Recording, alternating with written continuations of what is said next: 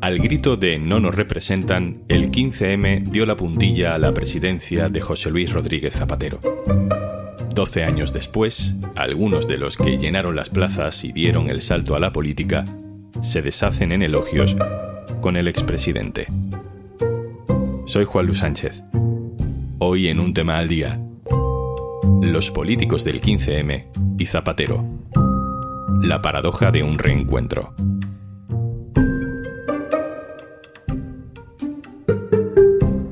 Una cosa antes de empezar. Hola, soy Juanjo de Podimo, otra vez por aquí. Si todavía no has probado nuestra app, te regalamos 60 días para que puedas escuchar un montón de podcasts y audiolibros. Y algunos hasta puedes verlos en vídeo, para que no solo los disfrutes escuchando. Entra en podimo.es barra al día, descarga Podimo, regístrate y consigue tus dos meses gratis. En el año 2011, José Luis Rodríguez Zapatero era presidente del Gobierno de España. Suspender para 2011 la revalorización de las pensiones excluyendo las no contributivas y las pensiones mínimas. Eliminar la prestación por nacimiento de 2.500 euros a partir del 1 de enero de 2011. Ese año y los siguientes, las calles se llenaron de gente. El 15M venía a cambiarlo todo, a impugnar un sistema económico y político que había traicionado su esencia, proteger a quienes menos tienen frente a los abusos de poder.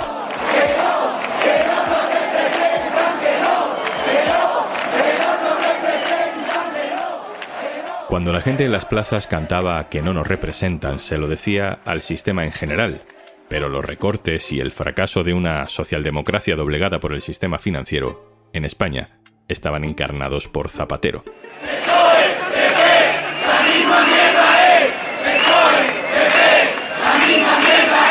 El 15M fue el estallido que puso la puntilla definitiva a la vida política como presidente del gobierno de José Luis Rodríguez Zapatero, puso en crisis al PSOE y dio paso a un ciclo político nuevo en España. Imagínate que al inicio de ese ciclo, en 2014, nos metemos en una máquina del tiempo y llegamos a 2023. Yo también estoy emocionada de escuchar al presidente y de escucharte a ti, de ver vuestras caras, ampliar las oportunidades de felicidad, como decía el presidente Zapatero en esa aprobación del matrimonio igualitario. Permitidme que salude a alguna persona que para mí es importante. Es el presidente Zapatero. Puedo decir con todas las letras que él es, creo, que un gran aliado de las mujeres en el mundo, pero singularmente en nuestro país. Los líderes institucionales que nacieron de aquella nueva izquierda surgida de la crisis del zapaterismo están ahora elogiando a Zapatero, una paradoja política que hoy tratamos de explicar. Guillermo Zapata, hola. Hola, ¿qué tal? Guillermo Zapata es escritor, guionista y fue durante años parte fundamental del 15M, urdidor de confluencias, luego concejal en la primera legislatura de Manuela Carmena.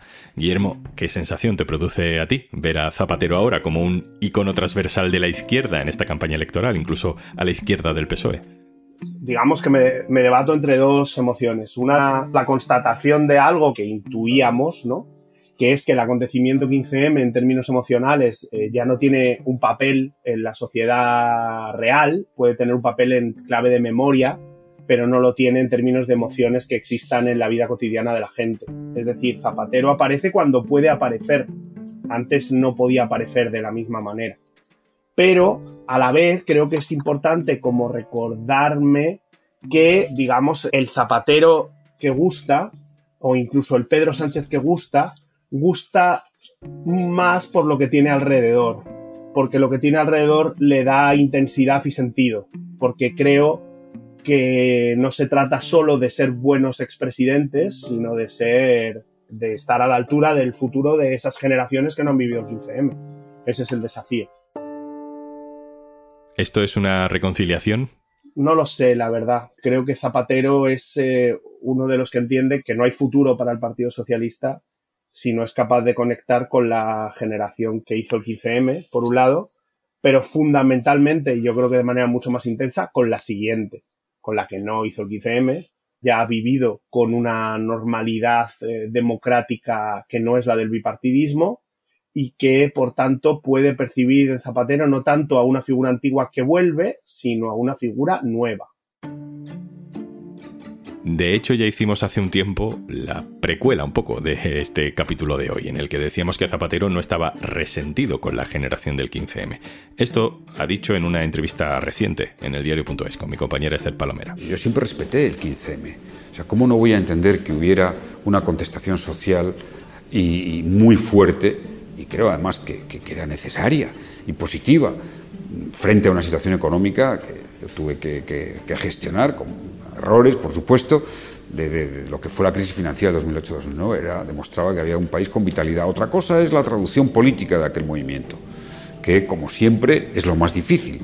¿eh? Eh, digamos que es más fácil siempre eh, poner en marcha una protesta que luego un proyecto no da puntada sin hilo, también te digo, Zapatero, ¿no? Porque ahí os está nombrando sin nombrar a vosotros, Guillermo, a, tu generación de nuevos activistas en las instituciones. La pregunta es, ¿por qué esa generación le considera ahora un aliado. ¿Qué tiene Zapatero o por qué es útil políticamente para la izquierda en este momento? Tiene empatía, no todos los ex políticos la tienen.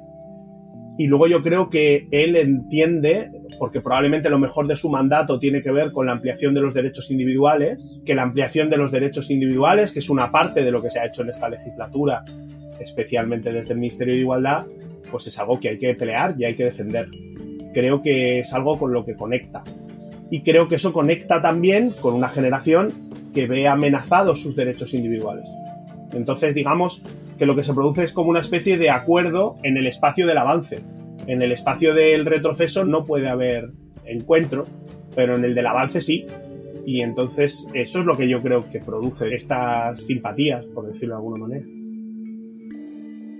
La política también ha cambiado mucho. Hemos pasado del PSOE-PP la misma mierda es a que Zapatero no está tan mal y que Sánchez, bueno, es un buen presidente con el que pactar. Sí, pero bueno, esto no es, no es de ahora, ¿no? Yo diría que fundamentalmente desde las elecciones de abril del 19 hay ahí un cambio y la prioridad es más bien entrar en los gobiernos, ¿no? Eh, entrar en los gobiernos no solo cuando, digamos, has tenido mejores resultados que el Partido Socialista, como pasó en una parte grande del ciclo municipalista, sino también cuando estás en una posición más minoritaria. Entrar en los gobiernos implica también normalizar las relaciones, eh, normalizar culturalmente, ¿no? Hay generaciones que para las cuales eh, han vivido ya contextos multipartidistas que se van articulando en bloques donde hay una fuerza que no tiene tantos votos como la fuerza, digamos que, de quién es el presidente, pero que determina muchas de las políticas y mucho del tono del gobierno y de la legislatura. Y eso a la gente que no le gusta no le gusta nada y a la gente que le gusta le gusta mucho. Guillermo Zapata, gracias. Gracias a vosotros. Le he pedido su opinión a otra persona que también fue clave en aquel momento de izquierda rupturista hace casi una década. Una persona que fue fundamental en el nacimiento de Podemos y que hoy también le tiende la mano a Zapatero. Y no es una cuestión de que haya alcanzado la madurez, porque este profesor universitario era ya un activista curtido durante la presidencia de Zapatero. Le he preguntado qué está pasando a Juan Carlos Monedero. Hola Juanlu, pues es verdad que de todos los expresidentes el que ha seguido una senda más inusual ha sido Zapatero. Zapatero reconoció que su segundo mandato, que estuvo encadenado a la crisis de 2008, bueno, pues no fue como el primero y no está muy orgulloso de lo que pasó. Sin embargo, se ha orientado por las cosas que señalaron a su primer mandato y es una persona que se ha atrevido a defender cosas fuera de los marcos del bipartidismo, la plurinacionalidad, los derechos LGTBI, las relaciones con América Latina, eh, distancia de la unión entre la Iglesia y el Estado. Fíjate que contrasta que Zapatero es amigo de los presidentes de izquierda de América Latina, desde Lula hasta Maduro, mientras que Felipe González era amigo de gentes que terminaron casi todos en la cárcel o condenados o huidos, como Menem, Carlos Andrés Pérez, Color de Melo o el rey emérito. Zapatero es el político del PSOE que mejor ha entendido la importancia de una buena relación con Podemos, no solo por la relación personal que tiene con Iglesias o con Irene Montero, sino que también le ayuda a que el PSOE se escore hacia la izquierda, que es algo que, con todas las limitaciones de una persona que pertenece al PSOE, a él le gusta. Porque Zapatero no deja de ser un hombre del PSOE, una persona muy de su partido y que entiende pues la monarquía, el sistema europeo nacido en Maastricht, eh, los equilibrios con los grandes empresarios, el papel de IBEX 35, la supeditación de la ecología a los beneficios empresariales o apuesta por un capitalismo de rostro amable que cuando no puede ser amable pues no lo es y se asume como pasó en la crisis de 2008. Pero al mismo tiempo eh, Zapatero es un referente de la unidad de la izquierda, del gobierno de coalición, de un programa común que permite una nueva dirección de Estado y que mientras que Pedro Sánchez lo ha hecho por supervivencia Zapatero, Zapatero siempre lo ha entendido más por convicción. Todos hemos escuchado a Zapatero hablar de Irene Montero en las últimas semanas, en las semanas más difíciles para una ministra que no será candidata en las próximas elecciones. Querida ministra, este Ministerio de Igualdad, a mí el Ministerio de Igualdad me gusta y este Ministerio de Igualdad me gusta. También tengo buena opinión de Irene Montero. Fíjese, ya sé que esto a veces es ir contracorriente, pero es lo que puedo decir.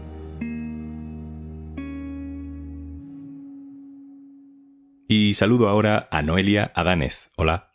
Hola, ¿qué tal? Noelia Adánez es politóloga, especializada en feminismos. Noelia, mi sensación es que hay dos zapateros, dos zapateros expresidentes.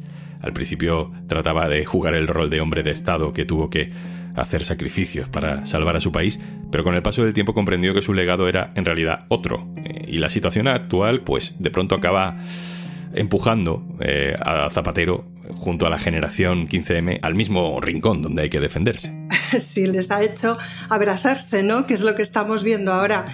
Sí, bueno, aparte en política tampoco nos debe sorprender algo así, ¿no? Creo yo que es comprensible, tú mismo lo, lo has dicho, ¿no? Es una evolución es verdad que hay un primer Zapatero es presidente, bueno, que está como más apartado y que es más la institución. Recordemos que él no apoya inicialmente a Sánchez, Zapatero es aparato cuando sale del gobierno, más cercano a la institución, al Estado. Ahora le estamos viendo de otra manera distinta. También se ha acercado a Sánchez, o sea, ese desencuentro dentro de su propio partido también se había producido se está postulando, digamos, como una figura amable, ¿no? Como un individuo que representa el consenso de todas las izquierdas desde la socialdemocracia hacia una izquierda pues más radical o que tiene otro tipo de ambiciones que conectan más con la justicia social por otras vías diferentes, ¿no? Que no son solamente la defensa del estado del bienestar y es un papel interesante en el momento actual, ¿no? de muchísima confrontación y de división de las izquierdas cuando lo que interesa es aglutinar el voto en la medida de lo posible en torno a dos listas, ¿no? las que están disponibles. Zapatero corre el riesgo que, con razón, podemos correr muchos hombres al declararnos feministas. Que se nos diga mm, muy bien, pero no acapares el protagonismo del feminismo que no es para ti, o no uses el feminismo para darte valor, pero esto no pasa con Zapatero. Hay una especie de reconocimiento, al menos por ahora, de que hay una línea directa entre el feminismo de hoy y lo que él hizo, Noelia. Bueno, te diría que primero hay dos legislaturas de Zapatero y la segunda no se parece demasiado a la primera y a él le toca gestionar una crisis. La primera legislatura no consiste en la gestión de una crisis, sino que él llega al gobierno con un proyecto propio digamos, de signo socialdemócrata y con una promesa que además cumple, que es que va a erradicar la violencia machista. No cumple, lógicamente, esa promesa, que es una promesa que le queda grande a él y a cualquier otra persona, pero sí que aprueba, nada más llegar al gobierno, una ley para luchar contra la violencia machista. Y unos años después, la ley de igualdad y al poco crea el Ministerio de Igualdad. Es decir, que José Luis Rodríguez Zapatero presenta un currículum en términos, digamos, de lo que es el feminismo institucional en este país, que es un currículum muy importante. Su primer gobierno, sobre todo, em, me parece que plantea un hito ¿no? en la historia de la democracia. Además, es hasta cierto punto comprensible que el feminismo que llega también a las instituciones, aunque sea desde formaciones políticas a la izquierda del PSOE, reconozca a Zapatero como un referente. Noelia Adánez, politóloga, muchísimas gracias. A vosotras.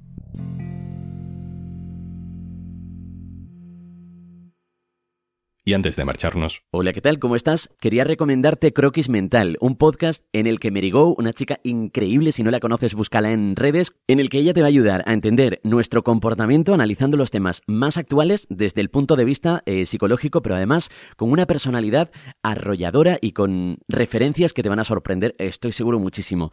Y esto, todo lo que dice en el primer episodio que ya está disponible en Podimo, tiene muchísima importancia para la sociedad en la que vivimos. El 90% de los españoles no se siente comprometida con su trabajo y el 36% se siente agobiada diariamente. Y es que tiene sentido pasar gran parte de la semana desarrollando una actividad con la que no estás satisfecho, pues genera un estrés y una ansiedad que es totalmente normal. Y como yo sé que lo vas a disfrutar, pues solamente por ser oyente de un tema al día tienes 60 días gratis de Podimo, descargándote la aplicación, pero registrándote, muy importante, en este enlace, podimo.es barra al día. Esto es un tema al día, el podcast del diario.es. Si te gusta lo que hacemos, necesitamos tu apoyo. Hazte socio, hazte socia en el diario.es barra socio. Este podcast lo producen Carmen Ibáñez, Marcos García Santonja e Izaskun Pérez. El montaje es de Pedro Nogales. Yo soy Juan Luis Sánchez. El lunes, otro tema.